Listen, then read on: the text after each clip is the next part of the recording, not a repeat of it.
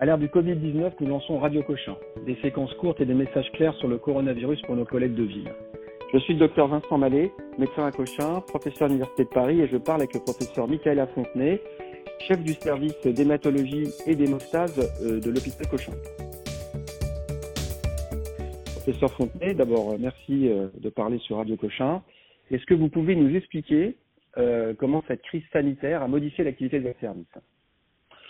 Alors, le service d'hématologie euh, biologique de l'hôpital Cochin euh, effectue habituellement 800 euh, à 900 bilans par jour, dont une moyenne de 500 bilans en hémostase pour les services de l'hôpital, les maternités, chirurgie, réanimation, cardiologie, pneumologie. Et à l'occasion de la crise du Covid-19, notre activité s'est orientée évidemment vers les services qui accueillent ces patients en priorité et euh, bien entendu euh, une partie de nos personnels se sont trouvés mobilisés euh, sur les services qui accueillent ces patients et en particulier du côté de l'hémostase pour essayer de comprendre et apporter des réponses biologiques aux phénomènes thrombotiques fréquents qui sont observés chez ces patients. Par ailleurs, nous avons euh, complètement modifié notre activité de consultation en hémostase puisque j'anime une unité fonctionnelle d'hémostase clinique à l'hôpital Cochin qui est issue de la fusion euh, donc euh, des activités de consultation de l'Hôtel Dieu et de Cochin. Et cette activité s'est arrêtée au profit d'une activité de téléconsultation euh, qui nous permet euh, de continuer à suivre nos patients à risque thrombotique et euh, répondre bien sûr aux questions dans ce domaine.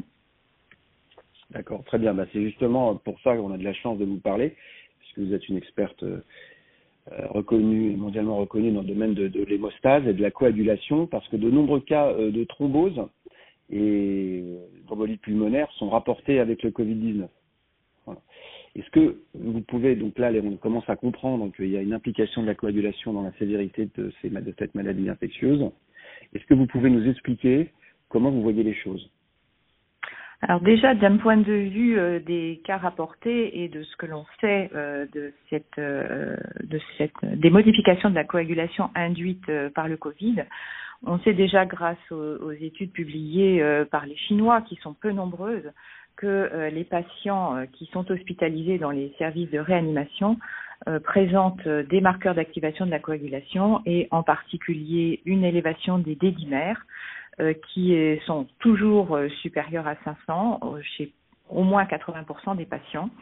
Et en général chez, dans les cas graves supérieurs à 3 1000 nanogrammes par millilitre lorsqu'on utilise la technique ELISA ou 3 microgrammes par millilitre et cette hypercoagulabilité est probablement euh, à l'origine, bien qu'on ne connaisse pas euh, la cause exacte de cette hypercoagulabilité, donc à l'origine de l'excès d'événements thrombotiques observés, que ce soit euh, des événements de thrombose veineuse périphérique ou d'embolie pulmonaire chez les patients hospitalisés. Et donc la présence de ces dédimères traduit en fait une activation de la coagulation, un peu comme une coagulation intravasculaire disséminée, ou c'est pas ça? Alors, effectivement, la question s'est posée de savoir si ces patients étaient euh, des patients qui euh, présentaient une coagulation intravasculaire disséminée et en réalité, assez peu d'entre eux présentent une coagulation intravasculaire disséminée. la quantité de dédimères observée chez la plupart des patients n'est pas en faveur d'une euh, CIVD et un autre marqueur important pour euh, euh, pouvoir euh, trancher entre CIVD et simplement hypercoagulabilité, c'est le taux de fibrinogène. Donc nous avons en réanimation et dans les services d'hospitalisation où sont reçus les patients Covid+, des patients qui présentent des taux de fibrinogène très élevés, reflétant un état inflammatoire majeur et euh, une activation euh, et une augmentation des dédimères.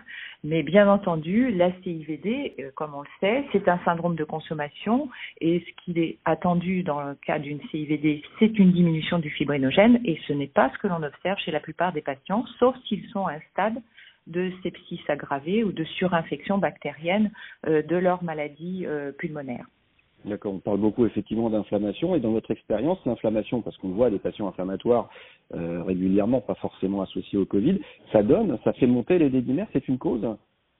Alors, ce n'est pas une cause directe d'augmentation des dédimères. En revanche, il existe certainement euh, un processus de fibrinolyse euh, qui se développe au cours de cette infection, qui n'est pas encore bien connu, mais clairement le fibrinogène très inflammatoire très élevé est soumis à un phénomène de fibrinolyse qui va générer certainement ces, ces dédimères. Il est certain que dans le cadre du Covid-19, ce phénomène a pris, euh, prend une ampleur euh, importante chez les patients et en réanimation, le taux de fibrinogène est entre 8 et 10 grammes, ce qui est absolument colossal. Et chez les patients qui sont sous oxygénothérapie en service de médecine interne, les taux moyens euh, de fibrinogénémie sont entre 3 et 6 grammes, toujours associés à cette petite augmentation des dédimères, donc par un mécanisme fibrinolytique pas très, pas très bien expliqué. Donc, pour, à votre, votre connaissance, donc il y a une relation entre l'élévation du fibrogène et la sévérité du Covid, c'est ça? Alors, il existe clairement euh, une relation, euh, effectivement, le syndrome inflammatoire marqué euh, qui affecte les patients les plus graves et se traduit de façon très nette par un, taux de fibrinogène absolument augmenté dans des proportions assez inattendues. D'accord, donc une grande inflammation, une activation de la coagulation, les dédimères satellites de cette activation de la coagulation et un risque élevé de, de, thrombose veineuse ou d'embolie pulmonaire euh, chez ces patients-là. C'est ça? Alors oui, tout à fait. C'est absolument ça. Et ce que l'on peut rajouter, c'est que les paramètres classiques que l'on utilise pour étudier la coagulation, le TP en particulier, peut être discrètement euh, abaissé, mais euh, pas euh, au point de pouvoir prédire la gravité du syndrome, alors que le taux des dédimères est plus nettement corrélé à la gravité de, la maladie. D'accord. Et juste d'un point de vue didactique, lorsqu'on dose des dédimères en ELISA ou avec une autre méthode, comment est-ce qu'on fait pour seuiller, pour éliminer, en contexte de Covid, la présence d'une thrombose euh, proximale euh, ou d'éliminer comment, ça marche alors là, effectivement, on est euh, absolument dans l'incapacité d'utiliser les dédimères habituellement mesurés par technique ELISA pour éliminer un diagnostic d'embolie pulmonaire, puisque tous les patients ont des dédimères au-delà du seuil euh, de 500 nanogrammes par millilitre qui est habituellement, utilisé euh, pour, euh, lorsque ce seuil n'est pas atteint, éliminer le diagnostic d'embolie pulmonaire. Donc, dans cette situation des patients hospitalisés avec des dédimères élevés, eh bien, on ne peut pas utiliser ce marqueur des dédimères à 500, plus ou moins 500 nanogrammes par millilitre pour éliminer le diagnostic. Donc, la suspicion doit conduire, euh, la suspicion clinique doit conduire à la réalisation de l'imagerie nécessaire pour prouver le diagnostic. Donc ça, c'est un message très important, c'est-à-dire que les dédimères, dans un contexte de Covid-19, ne permettent d'éliminer une embolie pulmonaire. C'est ça. Parfait. Très bien. Je vais vous poser une question, professeur Fontaine. Donc, je suis médecin généraliste à Bordeaux et j'écoute Radio Cochin. Et j'ai vu hier un patient de 55 ans qui a fait un Covid-19 il y a un mois. Donc, euh, ce monsieur a un IMC à 30 kg par mètre carré et prend un traitement antihypertenseur par anticalcique au long cours. Un mois après euh, ce Covid-19 qui était, euh, prouvé par une PCR, il a toujours un train fébrile, 37,5, 38, parfois 38,5. Il me dit être essoufflé, mais bon, il a une obésité. Et là, dans mon, dans mon cabinet de consultation hier, il avait une fréquence cardiaque à 100 au repos je l'ai laissé partir, mais je me pose la question de le mettre sous anticoagulant préventif par une dose de Lovenox, l'hédoxoparine à 40 mg par jour, par exemple, une par jour. Qu'est-ce que vous en pensez? Alors je pense que vous avez mis euh, le doigt euh, sur euh, un diagnostic possible, c'est-à-dire que vous avez évoqué la possibilité d'un accident thrombotique chez ce patient et en particulier le diagnostic d'embolie pulmonaire est évoqué. Donc dans ce cas, la réalisation chez ce patient qui n'est pas hospitalisé euh, d'un bilan d'hémostase et un dosage des euh, va être va s'avérer nécessaire. Et euh, évidemment vous devez dans l'interprétation du résultat des dédimères tenir compte du fait que ce patient a été Covid 19 plus qu'on ne sait pas dans la la suite d'une d'une infection par le Covid, comment évoluent les dédimères.